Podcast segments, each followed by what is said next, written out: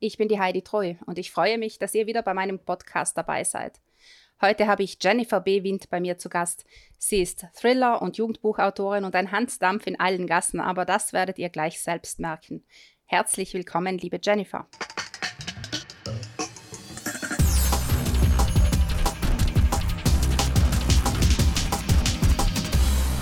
Also hallo, liebe Jennifer. Hallo, liebe Heidi, vielen Dank für die Einladung für deinen Podcast. Ich freue mich. Ja, ich freue mich auch, dass du hergekommen bist oder dass du jetzt mit mir hier sprichst. Du bist ja jemand, bei dem ich ganz viele Parallelen zu mir sehe. Aber was genau da parallel läuft bei uns, das werden wir danach alles klären. Ähm, ich würde jetzt dich bitten, dich einfach selbst mal vorzustellen. Vielleicht, was du schreibst, ähm, wie du zum Schreiben gekommen bist. Das ist jetzt deine Bühne. Sprich. Also ich heiße Jennifer B. Wind. Das B steht für Barbara und ich wohne in Österreich, momentan in Niederösterreich, bin aber in der Steiermark geboren und dort aufgewachsen und später in Wien weiter aufgewachsen. Ähm, ich bin verheiratet und habe zwei Töchter und ich schreibe eigentlich schon mein ganzes Leben lang, also ab dem Zeitpunkt, wo ich wusste, wie man die Buchstaben aneinander reiht. Also so mit sieben Jahren habe ich so meine ersten kleinen Geschichten selber geschrieben, äh, auch illustriert, so kleine Pixie-Büchlein gemacht. Und die habe ich in der Schule sogar ein bisschen verkauft, damit ich mir so Kaugummi oder irgendwas kaufen konnte. Taschengeld war ja damals nicht so Ne? Ich, ich, weiß gar nicht, ob überhaupt jemand damals Taschengeld bekommen hat. Und habe dann eigentlich immer weitergeschrieben. Das war so mein Hobby, auch das Lesen. Ne? Das Lesen und Schreiben. Ich war in der Bibliothek angemeldet, in der Leihbibliothek und habe mir jede Woche neun Bücherstapel geholt. Und ähm, wenn die dann aus waren und ich hatte nichts mehr zum Lesen, habe ich selbst was erfunden. Ne? Und dann später, mit acht, neun Jahren, habe ich so eine Fantasy-Trilogie geschrieben weil da hatte ich nämlich die unendliche Geschichte gelesen und war vollkommen fix und fertig, wie toll das ist. Und dann habe ich selber so was ähnliches geschrieben, also mit zwei Welten, äh, in unserer Welt und in der Fantasy-Welt. Äh, auch so, ich habe mir dann auch vorgestellt, das eine wird rot gedruckt und das andere grün, ne? so wie bei der unendlichen Geschichte. Und Genau, und dann später kamen diese pubertären Gedichte dazu, weil ich war immer unglücklich verliebt ja, ich hatte eine Zahnspange, eine dicke Brille, kurze Haare und war extrem dünn. Also ich war nicht so der Traum der Männer oder der Burschen damals und war halt immer unglücklich verliebt und habe ganz viele Gedichte, Schwülstige geschrieben. Und die sind dann auch in der Bravo Girl damals äh, sind zwei abgedruckt worden. Kannst du dich noch erinnern? Da konnte man nämlich welche hinschicken. Da hat es die Gedichteseite gegeben und äh, da haben sie immer welche ausgesucht. Ja, ich bin sicher, ich habe deine Gedichte gelesen. Vermutlich, ja. Ja, und vielleicht sogar abgeschrieben dann. Wir hatten da so Diarios, haben die bei uns geheißen, also so Hausaufgabenhefte. Und da haben wir die schönsten Gedichte dann immer abgeschrieben aus der Bravo. Das habe ich auch gemacht. ich habe die ganze Mappe damit eingelegt. Und wir haben ja in Wien auch diesen Helmut Seethaler gehabt. Der hat Zettelpoesie geschrieben und ähm, so aufgeklebt auf Laternenmästen und solchen Sachen. Ich weiß nicht, ob du das weißt. Und die habe ich auch immer gepflückt. Also das war Pflückgedichte und die waren dann auch immer in der Mappe eingepickt dabei.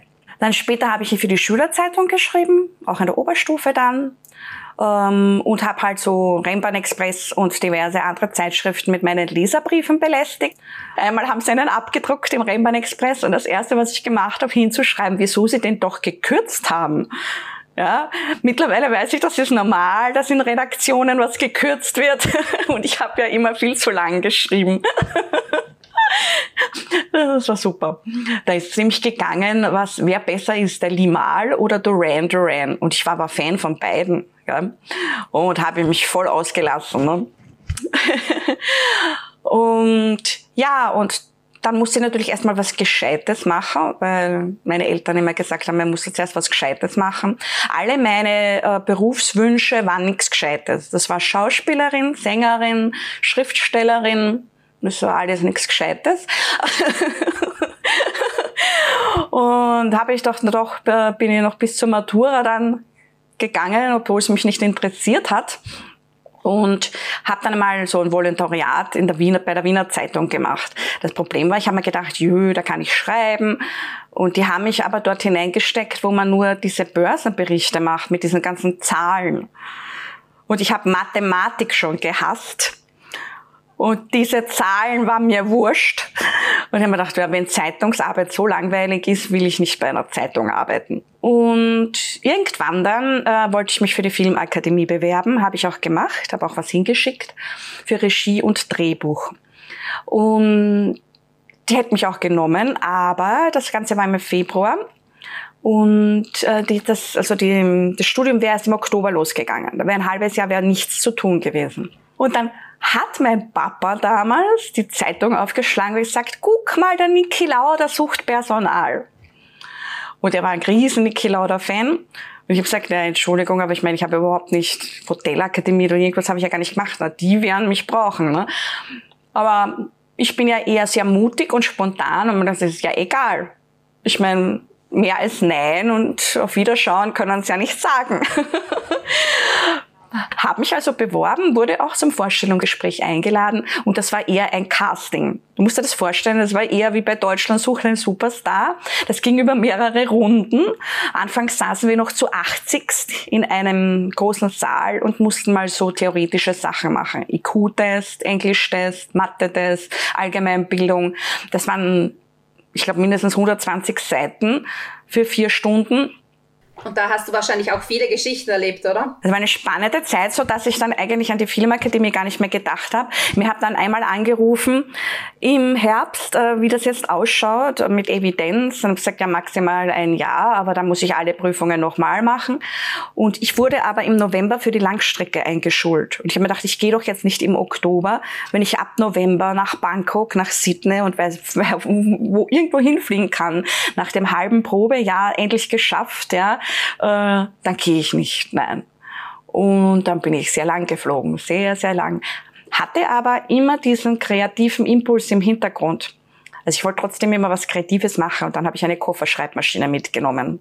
Und da entstand dann eben auch mein erster Roman drauf, der dann wirklich später auch veröffentlicht wurde. Und da ist dein erster Roman entstanden. Wie heißt denn dieser erste Roman, wenn den jemand lesen möchte? Also der erste Roman, der erschienen ist, ist dort entstanden, weil es sind ja einige davor entstanden, die aber nie veröffentlicht noch wurden. Äh, Als Gott schlief war dann mein Debüt da habe ich 98 eben während dem während der Fliegerei begonnen, weil ich in Irland in Dublin einen Overnight hatte.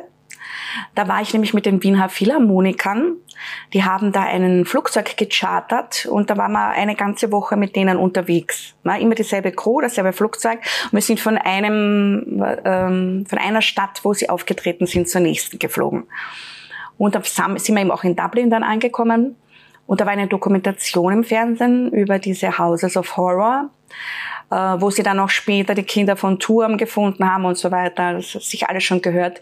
Und das hat mich total in den Bann gezogen. Und da habe ich dann angefangen, wie wild zu recherchieren und konnte ich von dem Thema überhaupt nicht mehr loskommen. Mhm. Und das ist jetzt natürlich auch da eingeflossen, oder? In, das, in, das, in die Geschichte.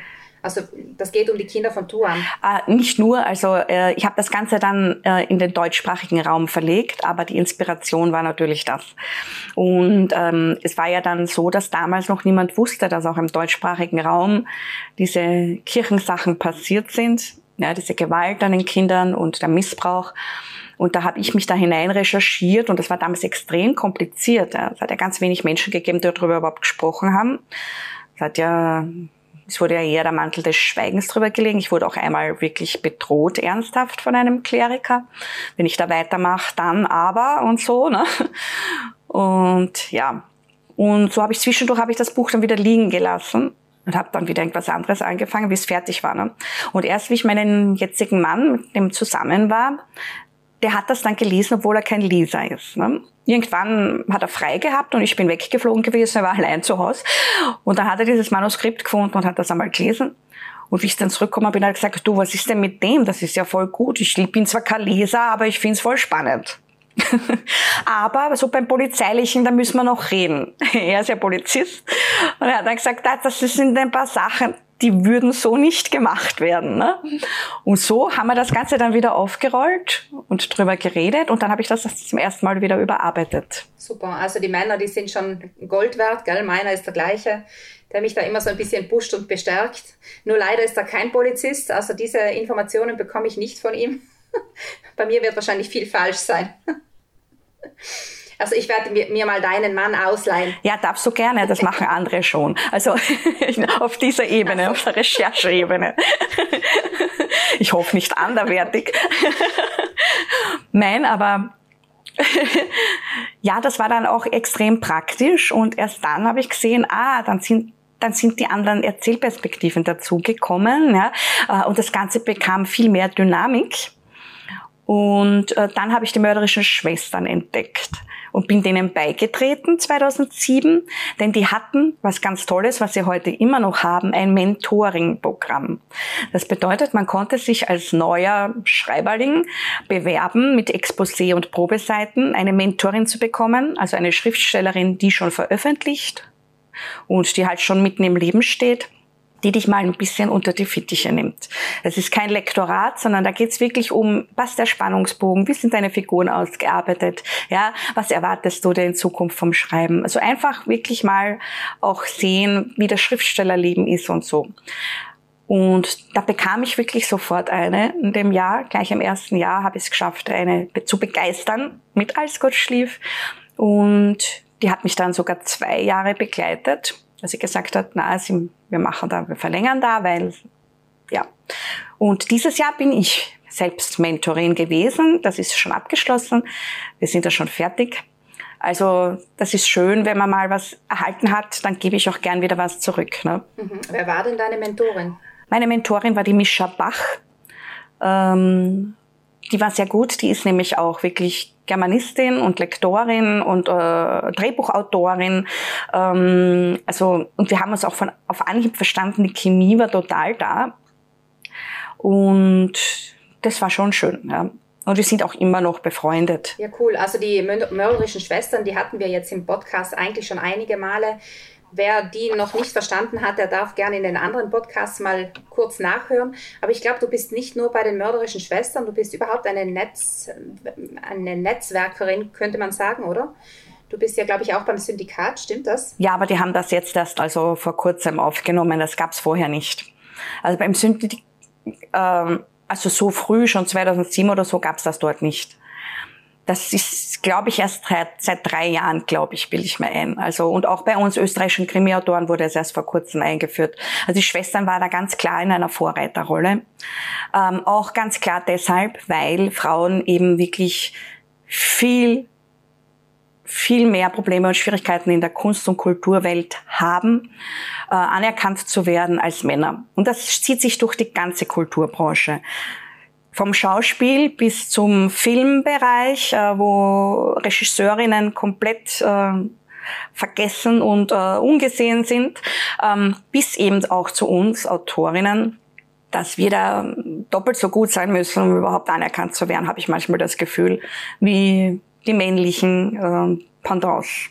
Und die haben ihre Seilschaften. Und es ist klar, in der Kunst- und Kulturbranche ganz oben stehen fast nur Männer. Egal, ob es um Veranstalter geht, um, um Theaterintendanten, um Verleger, es sind fast nur Männer. Und Männer haben sich schon seit Jahrhunderten immer gegenseitig gepusht und gegenseitig hochgezogen.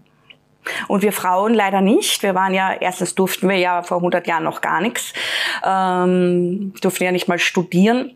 Das ist zum Beispiel Medizin gibt es ja erst seit Anfang des 20. Jahrhunderts, dass Frauen Medizin studieren durften. Äh, und darum war das ja eigentlich auch egal. Ne? Wir waren zu Hause, Kinder hüten, kochen, ja, Feld bearbeiten. Das war die Frau und möglichst dem Mann untertan sein und ähm, tun, was er sagt und äh, ins Bett mit ihm gehen, wann er sagt und du weißt, was ich meine. Und das hat sich ja erst ähm, mit den Suffragetten quasi ist das richtig losgegangen, dass sich das angefangen hat zu verändern und bis in die 70er Jahre hinein durfte ja in Österreich eine Frau nicht mal ein eigenes Konto aufmachen. Also wir sind noch nicht lang unter Anführungszeichen gleichberechtigt und wir sind eigentlich immer noch nicht gleichberechtigt. Ähm, und man sieht es zum Beispiel, das kennst du das Projekt Frauen lesen. Ja. ja, das wurde von der Janet Clark angestupst. Mhm. Und da haben wir mal für zwei Jahre lang wirklich abgezählt, wie viele Frauen bekommen eine Rezension in einer Presse. Wie groß ist diese Rezension, also wie viele Zeichen? Ähm, wie viele Frauen bekommen Preise? Literaturpreise. Wie ist das Verhältnis? Und das war richtig, richtig schlecht. Also du kannst es ja einsehen, ne? das ist ja auch einsehbar, die ganzen Grafiken. Und man hat es jetzt auch wirklich ganz aktuell gesehen beim Literaturnobelpreisträger.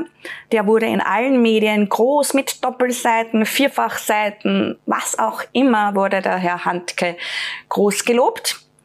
Aber dass auch eine Frau im selben Jahr den Literaturnobelpreis bekommen hat, das wissen nicht viele. Also wenn du rumfragst, weiß das fast keiner. Ja, warum? Weil sie maximal eine ganz kleine Minispalte in einer Zeitschrift bekommen hat oder in einer Zeitung ohne Bild und ohne irgendwas. Ja, also ich kenne die Studie auch von der, von der Janet oder halt von den mörderischen Schwestern ist sie ja ausgegangen und ich, mich hat die damals schon ziemlich erschreckt, es ist ja da auch mit dabei, dass zum Beispiel Frauen, wenn sie rezensieren, dann rezensieren sie wieder lieber Männer als Frauen. Das kommt ja noch dazu. Also wir Frauen stützen uns ja auch nicht gegenseitig. Gell? Das ist das Schlimmste.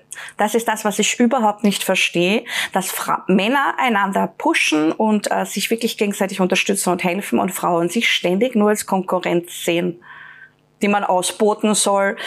Ja, also das, das wirklich, da kriege ich immer Gänsehaut, weil ich, ich verstehe das nicht, weil dann werden wir auch nichts erreichen und wir werden immer wieder nur kämpfen müssen. Du äh, fließt das jetzt auch in deine Bücher ein? Ist das ein Thema, das du immer wieder reinbringst? Ja, äh, Thema ist auch Gewalt an Frauen, weil das ist ja auch wesentlich höher wie umgekehrt. Also da habe ich zum Beispiel häusliche Gewalt, habe ich in die Maske der Gewalt thematisiert. Ähm, fließt natürlich immer wieder ein, ja. Aber halt nicht so extrem, wie wir da jetzt sprechen. Über Gleichberechtigung habe ich eigentlich noch nicht so geschrieben. Ähm, ich setze mich natürlich dafür ein und ich, ich denke auch, dass ich relativ feministisch bin. Und meinen Töchtern versuche ich ein gutes Frauenbild zu vermitteln, ein starkes Frauenbild eines, äh, bitte schaut, dass ihr selber auf euren eigenen Beinen steht und ähm, nicht denkt, äh, mit dem Heiraten passt alles. Ja? Also das ist ja genau das, warum die Frauenarmut, die habe ich schon thematisiert, ja, im Als Gott schlief eben auch. Die Frauenarmut ist ja eklatant. Wenn äh, es einen Wirtschaftseinbruch gibt, so wie jetzt, ähm, oder irgendwelche anderen Krisenzeiten, dann sind die Frauen die Ersten, die darunter leiden, die Ersten, die verarmen und am schlimmsten die alleinerziehenden Mütter. Und das ist wirklich ganz, ganz schlimm. Ähm, und woran liegt das? Genau an der Gleichberechtigung. Erstens an der Einkommensschere, zweitens am Patriarchensystem, ähm, das immer noch, ähm, immer noch denken wir, wenn ein Kind kommt, muss die Frau zu Hause bleiben und der Mann geht weiter arbeiten, egal, auch wenn die Frau mehr verdient. Und leider habe ich das ja auch selbst erlebt. man, man kommt automatisch irgendwie dann in dieses System hinein. Du bekommst ja Kindergeld und dann geht der Mann arbeiten und irgendwie kriegt man das dann nicht auf die Reihe, dass man das umdreht. Ja, wir haben zwar drüber gesprochen, aber das Umsetzen, also damals hat es auch noch keinen Papa-Monat gegeben. Wir wussten nicht, wie wir das umsetzen sollen. Wie sollen wir das umsetzen? Ja? Ähm, weil eben das ganze System auf Männer ausgerichtet ist. Und das ganze System weltweit, also in unserer zivilisierten Welt ähm, und auch, glaube ich, in der anderen Welt, ist eben auf den Mann ausgerichtet. Das fängt auch bei den Medikamenten an, wo die Dosis auf den Mann ausgerichtet ist, weil meistens die Männer in den Studien sind und nicht die Frauen. Ähm, und hört bei ähm, diversen Werkzeugen auf, die auch auf Männer ausgerichtet sind. Äh, ja, ich meine, jetzt gibt's und, und, und wenn etwas für Frauen gemacht wird, dann ist das Klischee so grauslig. Kennst du diese Werkzeugkiste für Frauen, wo alles rosa ist? Ein rosa, rosa Bohrmaschine, Nein, ja, rosa ähm, Zange. Als, als würden wir Frauen, ja, brauchen jetzt einen Werkzeugkoffer und da muss alles rosa sein. Da fühle ich mich richtig, also weißt du. Ja, ja. Den kenne ich nicht. Da hast du dann die Klischeenase dann da drin, ne? Oh je, oh je, oh je. gut, dann bist du ja gut aufgehoben bei den mörderischen Schwestern. Die kämpfen ja wirklich für die Gleichberechtigung, zumindest in der Literatur. Gell? Das kann man schon so mhm. sagen, ja. Auf jeden Fall, ja. Aber nochmal zurück, du bist auch beim Syndikat, oder? Bin ich da? Natürlich. Genau, also Syndikat Natürlich. ist ja auch nochmal eine Vereinigung für um, Autoren und Autorinnen in der Kriminal- äh, Literatur, in der Spannungsliteratur. Aber vielleicht magst du mal was dazu erzählen, weil ich denke, das ist auch nochmal eine, eine, ja, ein Verein, der für Autorinnen interessant sein könnte? Und warum? Ja, äh, bist du nicht beim Syndikat? Ja, bin ich schon, aber ich lasse es dich erklären. Naja, bitte. ja, äh, das Syndikat ist halt für Krimi- und Thriller-Autoren, also eben nur für das kriminelle Genre. Also ähm, auch wenn welche dabei sind, die in verschiedenen Genres schreiben, aber du musst halt auch einen Krimi geschrieben haben. Und ja, wir haben jedes Jahr äh, das Branchentreff, die Kriminale. Und die finde ich schon große Klasse. Da kommt man halt mit allen Gleichgesinnten zusammen. Ähm, und es ist halt nicht nur so, dass wir uns da alle treffen und miteinander plaudern, sondern da gibt's auch immer tolles Programm. Ähm, da gibt's Workshops, dann gibt's Diskussionen, also Podiumsdiskussionen. Ähm, und da kann wirklich jeder was mitnehmen, nicht nur die Autoren und Autorinnen, sondern eben auch äh, Leute, die einfach so hinkommen. Es kann ja jeder bei den offenen Veranstaltungen zuschauen kommen, auch Krimi-Fans. Äh, es gibt geschlossene Veranstaltungen, ne? aber auch offene, wie zum Beispiel diese Podiumsdiskussionen. Da hatte ich eben auch vor zwei Jahren eine, äh, da ging es eben um Kritik. Da war auch der Sebastian Fitzek am Podium und noch drei andere, wo die Beate Maxian hat moderiert. Und das ist halt schon immer sehr spannend und eben auch diese äh, Großveranstaltungen wie mit einem Madendoktor oder, oder schießen gehen mit dem LKA. Ähm, es ist schon interessant für uns, äh, weil viele nicht die Möglichkeit haben, jetzt mit einem Polizisten täglich zu sprechen ähm, und die dann eben Einblicke bekommen. Ja, oder zum Beispiel mit der Claudia Zotzmann Schlösserknackenkurs, ja, also wo man lernt, wie das die Einbrecher machen, wie man ein Schloss knackt. Es ist auch witzig teilweise. Ne? Äh, und am Abend sitzt man da miteinander an der Bar und plaudert miteinander und da entstehen auch oft, oft Sachen. Ne? Zum Beispiel Tatort Schreibtisch, wo ich im Autorenparty bin, ist auf einer Kriminale auch, da haben wir sich zusammengesetzt und drüber geredet. Ähm, entstehen auch andere Synergien, wo dann Leute plötzlich miteinander ein Buch schreiben, weil sie sich so gut verstehen. Und wir haben auch dann immer so ein äh, Fußballmatch dabei. Da bin ich eben die Cheerleader-Oberschwester da. da hast du dich jetzt aber wieder in, die, in eine, in eine Klischee-Rolle reinbringen lassen, Jennifer. Nein, nicht wirklich. Also der, der, der Chef von der Fußballmannschaft hat gesagt, ich soll das machen. Ähm, aber es ja, ist ja. ja. nicht so weit vom Schuss. Ich war ja drei Jahre lang wirklich bei den Rangers in Wien Cheerleaderin. Das heißt, ich kenne das und ich habe das gemacht und okay. das ist das ist Sport, Heidi. Es gibt ja auch Eiskunstläufer. Ich meine, ja, heutzutage ähm, Balletttänzer. Ich meine, wir haben natürlich immer noch, ähm, von unserer Generation haben wir immer noch immer das Bild, man muss sich selbst auch oft am Riemen reißen, dass man denkt, uh, der will Ballett tanzen, der Puppe. Ja. Man hat immer noch so dieses, okay. du kennst das, du weißt, was ich meine. Das ist uns einfach eingeimpft worden von klein auf. Das macht ein Mann nicht oder das macht eine Frau nicht oder eine Frau muss so sein und ein Mann muss so sein. Ja, ein Mann muss stark sein, ein genau. Beschützer genau. sein und muskulös sein. Eine Frau muss lieb sein, hübsch sein, nett sein. Ja das wird uns ja so mitgegeben. Gut, du und ähm, Kriminale, das klingt ja ganz spannend, aber es gibt bei dem Syndikat noch etwas ganz Spannendes, wo du auch beteiligt bist und das ist der Glauser-Preis. Ja, genau. Also jedes Jahr wird der äh, Friedrich-Glauser-Preis vergeben und zwar in mehreren Kategorien. Also in Kurzkrimi, Debütroman, Roman und dann gibt's noch den Hans-Jörg-Martin-Preis für Kinder- und Jugendkrimis. Ähm, und ich sitze heuer in der Jury beim Kurzkrimi.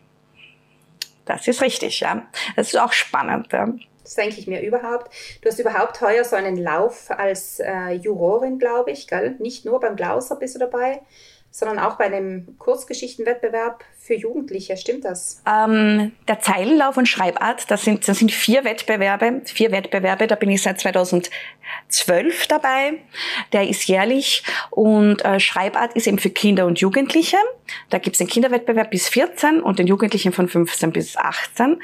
Und der Zeilenlauf ist gegliedert in den Lyrikwettbewerb und in den Kurzgeschichtenwettbewerb. Und hast du die dicken Mappen gesehen, die wir heuer haben? Ja. Habt ihr schon ein paar Einsendungen bekommen, glaube ich, gell? Äh, ein paar, also das bekommen, bekommen alles auf einmal bei diesem Wettbewerb und wir haben da zwei oder drei Runden äh, und es sind über 800 Einsendungen heuer. Schön. Die Kinder habe ich schon mal fertig und die Jugendlichen. Und jetzt gehe ich dann als nächstes die Gedichte an. Bis 29. September läuft die erste Runde. Da werden einmal 25 quasi, kommen da in den zweiten eine zweite Runde. Dann kommt noch eine Runde und die letzte Runde ist dann die Finalrunde im November, wo dann die zehn Besten aus jeder Kategorie äh, ins Casino in Baden kommen, ins Casineum und dort vor uns, vor der Jury, ihre eigenen Beiträge vorlesen und dann äh, entscheiden wir uns dann für die Sieger und für die Gewinner. Und da gibt's tolle Preise, auch für die Erwachsenen Geldpreise, die sich sehen lassen können und für die Kinder tolle Sachpreise, wie eine Nintendo Switch und sowas. Und das, da bin ich jetzt wirklich seit 2012, das ist schon eine ganze Zeit, das sind schon acht Jahre, äh, fix in der Jury. Weil 2011 habe ich das Ganze nämlich gewonnen. Und danach wurde ich gefragt, ob ich Interesse habe, an der Jury mitzumachen. Ja, wie schön.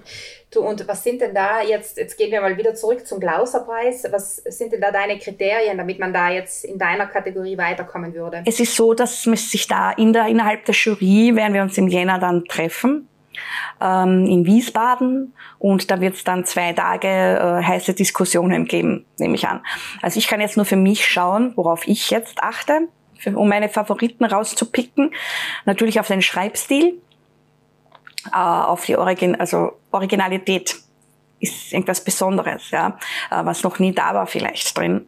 Äh, darauf, ob es mich berührt, ob der Text irgendwas in mir berührte. E egal ob Wut oder ob Trauer oder, oder, oder ob es lustig ist, es muss irgendwas auslösen. Wenn ich den Text weglege und mir ist er wurscht, ja, das Problem ist, dass beim äh, Problem, das Gute am Klauser ist ja, dass er ja nur Profis einreichen. Und es sind ja nur Geschichten zugelassen, die bereits erschienen sind. Das bedeutet, da haben ja schon Verlage und Herausgeber eine Vorauswahl getroffen. Das heißt, so richtig schlechte Sachen liest man da ja nicht. Und ich bin gespannt, wie das abläuft. Ich bin zum ersten Mal dabei. Ich habe keine Ahnung jetzt. Okay, aber du hast so deine eigenen Kriterien und ebenso die anderen Jurymitglieder und danach wird einfach gestritten um die Geschichten, die ihr reinbringen möchtet. Genau, ich nehme an, wenn jetzt zum Beispiel alle fünf, äh, drei Geschichten haben, die alle fünf gut finden, sind die schon mal fix nominiert und um die anderen Plätze wird dann vielleicht ja, da kann dann jeder kämpfen um seinen Favoriten, nehme ich an. Aber ich weiß es wirklich nicht. Ich habe keine Ahnung, weil ich eben zum ersten Mal dabei bin und ähm, ich bin gespannt, ja. Es ist aber auch Gott sei Dank weniger zum Lesen als beim Zeilenlauf, weil so viel ist ja heuer auch gar nicht erschienen durch Corona. Und ich habe jetzt erst wirklich eine Handvoll, zwei Handvoll Geschichten hier. Und ich bin gespannt, vielleicht reichen die meisten erst im November ein, so bis jetzt am letzten Drücker. und dann habe ich wahrscheinlich im Dezember dann den großen Packen zum Lesen. Das ist aber eh super, weil dann ist das andere alles schon vorbei.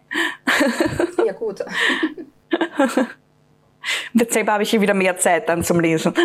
Ja gut, also du bist auf jeden Fall mit Lesestoff gut versorgt, glaube ich, oder? Ja, weil ich ja auch meine Rezensionsexemplare von den vielen Verlagen immer noch zugeschickt bekomme, weil ich einmal einen Blog hatte und von der Woman, von der Zeitschrift Woman war das damals ein Ableger äh, und deshalb bin ich bei den Verlagen immer noch in den Listen drinnen und da kommen halt immer Bücher oder auch Anfragen, ob ich das nicht rezensieren möchte. Also Lesestoff, da kann ich mich wirklich nicht beklagen. Das ist mehr, als was ich lesen kann. Machst du die Rezensionen auch noch oder? Ja, ich rezensiere natürlich jetzt weniger, aber nachdem die Nachfrage, dass ich meinen Blog wieder öffne, so stark ist, ähm, habe ich mir gedacht, ob ich es auf selbstständiger Basis einfach wieder aufmache. Die Fanseite existiert ja noch auf Facebook. Ich habe sie nur stumm gelegt.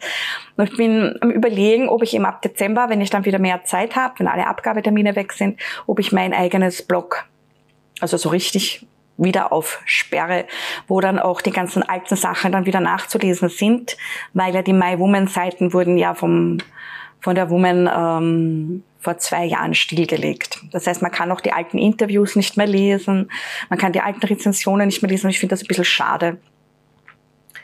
Und dann habe ich auch habe ich mir gedacht, dass ich das dann vielleicht selbstständig so ein eigenes Blog, dass das dann auch wieder alles nachlesbar ist. Ja, und du hast ja auch nicht wirklich viel zu tun, glaube ich. Na, eh nicht, gell?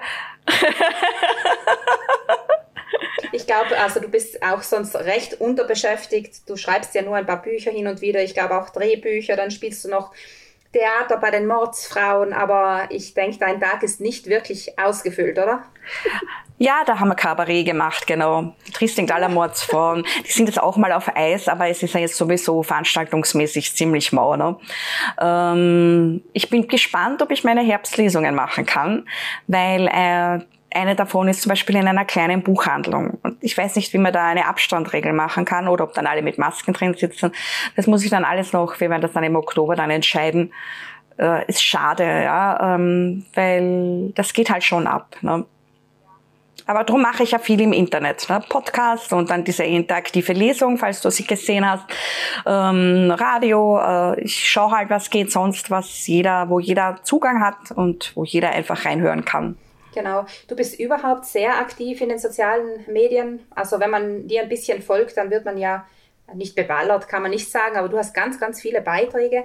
Hast du da für andere Autoren Tipps, was man da machen sollte, wo man sich schlau machen kann, was gut läuft, was nicht so gut läuft, worüber man nachdenken soll? Ja, also Social Media äh, hilft dann, wenn man es wirklich plant.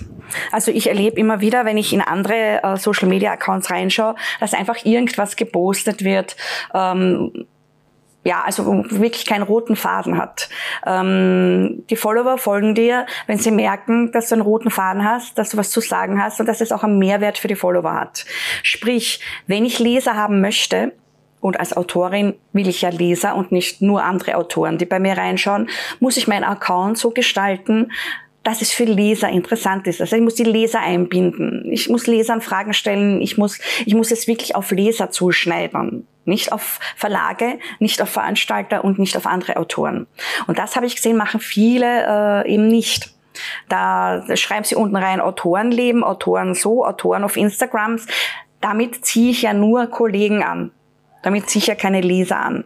Ja, ähm, ich plane auch meine Beiträge, aber auch noch nicht so lange. Wenn du mein Instagram von früher anschaust, wirst du das sehen. Da war das auch ein bisschen chaotischer. Ähm, ich habe da jetzt auch meine Farben, meinen Wiedererkennungswert, meinen Slogan und das alles hat dazu geführt, dass ich jetzt kaum noch Follower verliere und kontinuierlich einfach nur noch wachse. Und äh, auch dieses Einbinden funktioniert gut, den Lesern Fragen stellen. Dieses Zitate-Quiz zum Beispiel ist ganz lustig, was ich da eingeführt habe. Äh, oder auch wirklich Fragen stellen, lieber Hörbücher oder lieber Printbücher. Etwas, was die Leser interessiert. Oder immer auch Schnipsel von den Büchern. Das hast du ganz oft, habe ich gesehen. Das finde ich auch gut. Ja? Du hast auch schon deine Farben mit dem Orange und dem Weiß. Das machst du schon ziemlich gut. Ähm, und äh, ja, vorplanen geht eben und ähm, dadurch, auf, besonders auf Instagram, dann entsteht dieses schöne Muster. Ne? Auf, auf Facebook brauche ich das nicht. Da kommt es auch dazu, dass ich manchmal einfach zwischendurch noch was teile. Das ist, auf Instagram würde mir das das Muster zerstören. da, da, da, da hebe ich dann manchmal was auf oder, oder ich gebe es nur in die Stories rein. Ähm, perfekt bin ich da sicher auch noch nicht. Ich lerne immer noch dazu. Ähm, ich bin ja beim Bookerfly Club von der Janet Zehntel und da gibt es ja auch immer tolle Workshops und ähm, tolle Seminare zum Beispiel gibt es eben auch das Seminar Instagram für Autoren. Und auch bei der Helen Schmidt, die die Online-Buchmesse macht, da habe ich diesen Newsletter-Kurs gemacht. Also ich bin schon auch ein Mensch, der nicht denkt, dass er alles weiß, sondern ich will mich wirklich dauernd weiterbilden und mache einen Kurs nach dem anderen und investiere gern in meine Bildung, denn für mich ist das kein verlorenes Geld, sondern das ist etwas, was mich dann später weiterbringt. Ne? Und ähm, ich gucke mir auch ganz viele Coaching-Videos an, anstatt dass ich nur vor dem Fernseher sitze und zappe. Das ist halt auch eine Zeit, wo ich finde, dass sie gut investiert ist. Also du wirst mich nie vom Fernseher finden zappen. Das wirst du und wieso nie. Okay, mich auch nicht. Haben wir wieder eine Gemeinsamkeit gefunden? Wenn ich was, wenn ich was sehen will, dann machst du sicher auch so, dann schaue ich mir den Film an, ja, suche mir den raus explizit, ja, oder die Serie oder die Dokumentation. Aber das ist nämlich einfach nur einfach so, wenn man Fahrt ist, vor den Fernseher setzt und dann anfängt durch die Kanäle zu switchen. Das gibt's nicht. Na, dafür habe ich keine Zeit. Genau. Ich auch nicht. genau. Ähm, ja, du hast davor jetzt gesagt Coaching-Videos. Du selbst coachst auch, oder? Also ja. Bei dir kann man Coaching bekommen, jetzt nicht nur über das Mentoring-Programm von den mörderischen Schwestern, sondern auch darüber hinaus? Genau, zum Beispiel bei Tatort Schreibtisch. Oder ich bin auch als äh, Coach beim Bookerfly Club drin. Äh, das ist ein interner Club, da zahlt man einen Monatsbeitrag und dann hat man eben jede Menge Experten, äh, die einem zur Seite stehen. Und da bin ich auch dabei. Ähm, und äh, momentan bin ich coachingmäßig extrem ausgelastet, steht auch auf meiner Webseite. Das heißt, so äh, was ich früher angeboten habe, zum Beispiel ein Begleitcoaching, wirklich von der ersten Idee bis zum Verlag. Dafür habe ich keine Zeit momentan. Da habe ich aber einige begleitet bis zu dem Zeitpunkt, wo sie eben eine Agentur oder einen Verlag oder beides gefunden haben. Ähm, wirklich so mit ihnen Exposé zusammen erarbeitet, die Probeseiten geschliffen, ähm, also das ganz viel drumherum anschreiben, wie gestalte ich anschreiben, damit der Verlag das wirklich auch liest und gut findet. Da gibt es viele Fallstricke, wenn beim Anschreiben dann schon die Leute das weglegen und sich denken, naja, wenn da drin steht, sie haben den neuen Bestseller vor sich, äh, ja, ja. gehen wir schon in die Tonne, ja. Oder meine Oma hat so, so super gefunden, jetzt müssen sie das auch lesen ja, solche Sachen halt, wie man wirklich ein Motivationsschreiben an einen Verlag schickt, damit das auch wirklich interessant für den Verlag ist. Und solche Sachen mache ich ja. Also so kurze Coachings kann man nach wie vor anfragen, aber bis Dezember sage ich gleich, ist auf keinen Fall irgendwas möglich. Ähm, eigentlich bis Jänner, ne, bis der Klauser dann auch. Ähm, dann nächstes Jahr auch schon ziemlich dicht. Aber so, so kurze Sachen, die vielleicht noch zwei Tage dauern, wie gucken wir mal über das Exposé, ob das passt, äh, geht sich vielleicht noch aus. Mhm. Du, äh, den Bookerfly Club, den kann man über Facebook finden. Stimmt das? Oder eben normal äh, über den Google Browser. Also es gibt im Facebook auch eine Gruppe für alle, die im Bookerfly Club sind, aber der echte Club, da musst du dich eben anmelden unter Bookerfly Club kommen und da gibt's eben einen Mitgliedsbeitrag, dann kommst du rein und dann hast du Zugang zu allem, was wir da so anbieten. Okay, und Tatort Schreibtisch, vielleicht magst du das auch noch ein bisschen äh, beschreiben, weil ich denke jetzt, da sind viele angehende Autorinnen drinnen, auch in dem Podcast, die dazuhören und die suchen natürlich auch Hilfen oder Inspiration. Bei Tatort Schreibtisch sind wir 40 Autorenpaten, so nennen wir das, weil wir wesentlich günstiger anbieten als ein Coaching.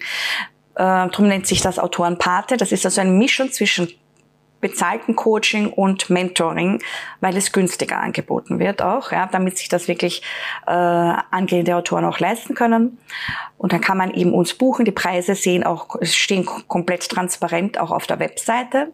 Also da wird nichts gemauschelt oder so. Da kann man wirklich genau schauen, was könnte ich brauchen, wie viel Geld habe ich. Und äh, man kann sich dann auch seinen Autorenpaten selbst aussuchen. Und je nachdem, ob der Zeit hat, natürlich äh, betreut er dich dann. Gleichzeitig haben wir im Facebook eine Gruppe, Tatort Schreibtischgruppe, plus eine Werkgruppe, ein Werkraum. Und der Werkraum ist schon etwas intensiver wo man auch Fragen stellen kann, zum Beispiel einen Klappentext einstellen und äh, fragen kann, was kann ich denn da noch verbessern? Ja? Da muss man dann auch nichts bezahlen. Ja? Äh, es gibt natürlich da kein vertieftes Coaching, aber so kurze Fragen wie, ähm, was denkt der, kann ich, ist das jetzt schon verlagsreif? Ja? Also wenn man so kurz einen Text einstellt. Oder ähm, welche Verlage könnte mir empfehlen für ein Kinderbuch? Solche Fragen kann man da stellen und bekommt dann auch Antworten von Leuten, die sich auskennen. Und die einen unterstützen wollen, also nicht gegen einen arbeiten wollen wahrscheinlich. So ist es. Und ähm, da machen auch nur Leute mit, so wie der Dieter Auers, die grundsätzlich Unterstützer sind und Mentoren sind. Ja? Äh, und, und, und die auch nicht verstehen, so wie ich, warum, warum man sich da gegenseitig ausspielen soll. Also ich bin eigentlich, in, ja, also Netzwerken ist mir total wichtig und drum die Mordslustigen ist auch so ein nettes Netzwerk, ne? Genau. Was, was sind denn diese Mordslustigen genau? Das habe ich jetzt schon öfter irgendwo gehört. Was sind denn das? Haha. Du bist dabei, liebe Heidi, und du bist eine von den Gründungsmitgliedern, gell? Genau, erzähl mal, was die Mordslustigen sind. Schauen, ja. ob wir es zusammen schaffen, das zu beschreiben. Ja, wir schreiben alle mordslustige Bücher. Entweder eben Richtung Regionalkrimi, eben auf lustig, äh, oder in Richtung mehr in Richtung Horror oder Thriller. Ähm, und wir haben uns da zusammengefunden, und zwar Autorinnen und Autoren und zwar auch Self-Publishing und Verlagsautoren. Und das gefällt mir so, weil äh, normalerweise gibt es ja zwischen beidem immer so einen Clinch. Oder Berührungsängste. Oder Berührungsängste beziehungsweise ähm, Schlimmeres. Und Bei uns ist das eine Synergie und wir schreiben gemeinsam, auch wie du weißt. Wir haben noch einiges vor gemeinsam und ich finde das sehr spannend, weil man ja viel mitnimmt. Ja? Also ich kann zum Beispiel Self-Publishing habe ich nie betrieben, wie du weißt, du auch nicht. Äh, und wir lernen jetzt von den Self-Publishern ja doch einiges. Ne? Wie viel? Ja, und wir unterstützen uns auch gegenseitig, muss man auch dazu sagen. Also dadurch, dass da natürlich eine ganze Gruppe von Autoren gemeinsam auftritt, ähm, macht man auch die Leser der anderen vielleicht aufmerksam auf sich selbst, oder? Kann man dazu sagen. Meine Leser kommen mit hinein und sehen dann plötzlich eine Horrorautorin, die aber total sympathisch ist und bei der sie unbedingt das Buch haben möchten. Ja, genau. so ist es. Und auch mit unseren äh, festen Tagen wie dem mordslustigen Freitag und so äh, und auch mit unserem Design haben wir auch einen Wiedererkennungswert und äh, treten auch sehr homogen auf. Ne? Genau. Genau, also auf jeden Fall eine mordslustige Gruppe, die man sich als Leser und als Krimiautor oder Spannungsliteraturautor ruhig mal anschauen kann.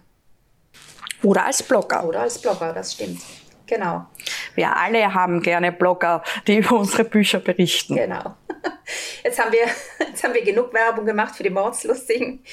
So bitte alle einfach vorbeischauen und äh, schaut euch das an. Wir, wir sind auch dabei, gell, Jennifer, wir zwei. Ja, ähm, Jennifer, jetzt noch so ein kleiner Ausblick auf die Zukunft. Wir wissen jetzt, dass du bis Jänner total ausgebucht bist mit deinem Buch und mit diversen Wettbewerben. Aber auf was dürfen wir uns denn von dir freuen in der nächsten Zukunft? Ja, also es wird noch im November oder spätestens zur Adventszeit ähm, ein Crime Noir Weihnachtsnovelle als Hörbuch geben und ich werde schauen, dass ich das auch als E-Book dann auch zusätzlich bereitstellen kann. Ähm, das ist das, was heuer noch rauskommt und äh, das andere dürfen wir darüber reden. Dann kommt noch was über Weihnachten raus. dann äh, bin ich bei der Online-Buchmesse im November. Da kann jeder reingucken. Das ist eben komplett online und interaktiv. Und gerade jetzt, wo die Frankfurter Buchmesse ja anscheinend tatsächlich gar nicht stattfindet, äh, die echte, ist die virtuelle Buchmesse, die OBM, sicher ein tolles Ersatzprogramm. Da werden dann auch 50 Goodie-Pakete von uns Autorinnen und Autoren bereitgestellt. Da sind auch noch andere Mordslustige dabei, wie die Drea Sammer, die Nadine Teubner und keine Ahnung, vielleicht sind eh alle dabei. Ähm, da habe ich jetzt schon mit den Goodie-Paketen angefangen, das zusammenzusuchen, äh, zu bestellen. Und da werden dann auch jeden Tag, während wird es dann ein Thema geben, für die Leser, wo wir uns was einfallen lassen. Mhm, cool. Also da muss man sich unbedingt einloggen. ja, das ist gratis für normale Besucher. Also da haben nur die Aussteller mussten da was bezahlen. Ähm, ich finde das aber total toll organisiert und ich bin schon sehr gespannt. Ich bin das erste Mal dabei und ich bin froh, dass ich mich da rechtzeitig angemeldet habe. Wohlweislich äh, habe ich mir gedacht, dass Frankfurt sicher nicht stattfinden wird. aber das passiert nicht auf Facebook, sondern auf einer Internetseite. Äh, nein, Facebook? Facebook, Facebook, Instagram, Twitter. Also er braucht zumindest einen dieser Accounts. Und ähm, gut ist auch ähm, für den Chatbot noch WhatsApp oder Messenger, wenn ihr das wollt. Und da, da wird euch direkt dorthin auch der Plan geschickt, wo wer ist, auch der Katalog. Und es gibt eben eine Webseite und zusätzlich, aber das meiste wird eben im Social Media Bereich passieren. Jeder von uns bekommt Aufgaben, die er dann dort umsetzen wird. Mhm, genau. Okay. Ja, und dann im Jänner kommt irgendwann mal dein Buch raus. Das weiß ich noch nicht. Liebe, liebe Heidi, mir geht's so wie vielen jetzt seit Corona. Ähm, Buch wurde verschoben auf unbestimmten Zeitpunkt momentan. Ich habe wirklich keine Ahnung wann. Ähm, ich weiß nur, woran ich arbeite. Also ich arbeite auch an einem dritten Band mit Jutta und Tom. Also der liegt auch schon bei einem Verlag. Da habe ich auch noch keine Info.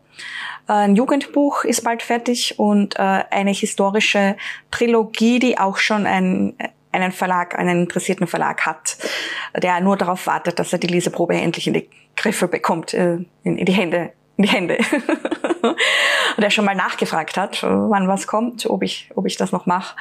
Also ich weiß, ich habe genug zu arbeiten, aber ich kann halt jetzt wirklich und so wie viele andere nicht sagen, wann jetzt das nächste dann wirklich rauskommt, außer eben diese Weihnachtsnovelle, wo wir es schon ziemlich fixiert haben. Hörbücher werden einige rauskommen, auch Kurzgeschichten werden jetzt vertont. Und das wird sicher sehr spannend und da freue ich mich schon drauf. Ja, aber mehr kann ich da im so 2021 noch nicht sagen. Ich hoffe, die Kriminale findet 2021 statt. Wäre schon mal wieder spaßig. Jennifer, jetzt hast du ganz viel über dein Autorenleben gequatscht. Jetzt erzähl doch endlich mal was über deine Bücher. Was hast denn du alles geschrieben? Was schreibst du? Was hast du noch vorzuschreiben? Ja, liebe Heidi, also von mir gibt es Alles gut schlief, mein Debütroman, erschienen bei Dot Books als E-Book und äh, bei Gmeiner als Taschenbuch und bei Audible als Hörbuch. Außerdem äh, gibt es da den zweiten Band, äh, als der Teufel erwachte, der aber momentan vergriffen ist. Möglicherweise wird aber neu aufgelegt. Aber ich habe noch ein paar Exemplare im Keller. Und dann meine zweite Serie mit Richard Schwarz. Da ist erschienen Die Maske der Gewalt. Voriges Jahr im Juni und Die Maske der Schuld. Äh, jetzt 2020 im Februar. Der Nachfolgeroman. Und Band 3 weiß ich noch nicht, wann der erscheint. Äh, sie sind bei Edition M erschienen, Amazon Publishing Group. Dann gibt es noch ähm, einen kriminellen Freizeitplaner, Wer mordet schon in Niederösterreich, den ich zusammen mit meiner Kollegin Veronika Grager geschrieben habe. Und außerdem gibt es dann noch eine äh, Crime Noir Novelle, Last Christmas, die in von Zimtsternen und Zimtzicken zu finden ist und natürlich jede Menge Kurzgeschichten. Ja, gut. Dann glaube ich, Jennifer, ich habe so meine Fragen so mehr oder weniger abgehakt. Dann bedanke ich mich jetzt wirklich für das Gespräch. Und wir hören und lesen und treffen uns eh die ganze Zeit, gell, Jennifer? Und alle anderen sollen einfach in die Gruppe der Mordslustigen kommen oder dich verfolgen auf Facebook oder wo du überall aktiv bist.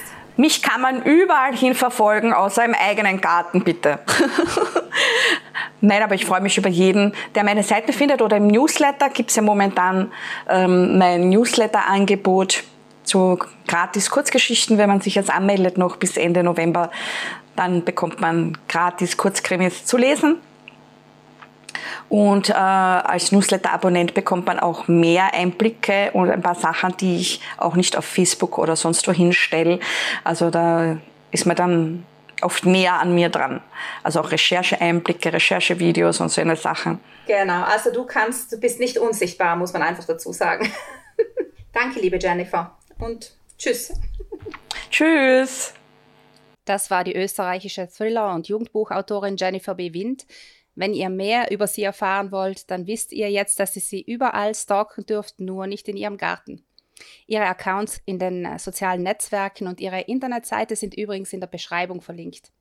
Ich bedanke mich ganz herzlich bei euch fürs Dabeisein und freue mich, wenn ihr auch das nächste Mal wieder reinhört in meinen Podcast Buchmenschen erzählen.